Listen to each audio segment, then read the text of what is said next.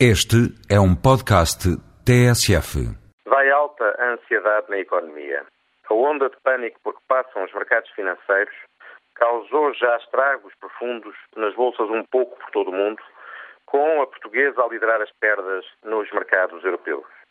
Aliás, ao nível das bolsas, Portugal é um mercado quizás esquizofrénico. Em 2007, registámos um dos melhores desempenhos em toda a zona europeia. Em 2008, em apenas três semanas, acumulamos a maior perda, consequências da marginalidade a que está votado, infelizmente, o nosso mercado.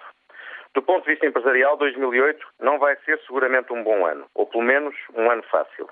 O que é mau, muito mau mesmo para a economia portuguesa, que já soma sete anos consecutivos de estagnação económica, provocando danos difíceis de superar nas empresas que têm em Portugal o seu único ou principal mercado.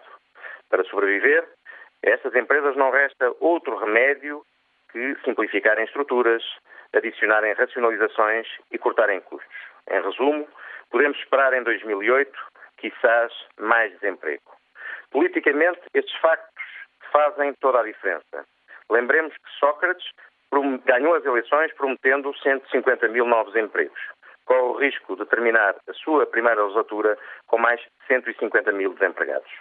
O clima de depressão económica vai colidir precisamente com o calendário eleitoral. O Primeiro-Ministro previra para 2008 o arranque da economia e imaginaria, certo, em 2009, uma cavalgada eleitoral triunfal. Saiu-lhe na emenda uma estagnação económica que pode até virar recessão. Oposição pode, nessas circunstâncias, ter uma palavra muito mais importante a jogar nas eleições relativas. Pressentindo a oportunidade, preparam-se alguns partidos.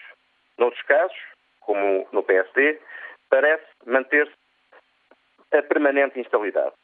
A oposição à direita não creio que possa ficar refém do PSD, sob pena de nunca mais se constituir como uma alternativa credível aos olhos dos portugueses.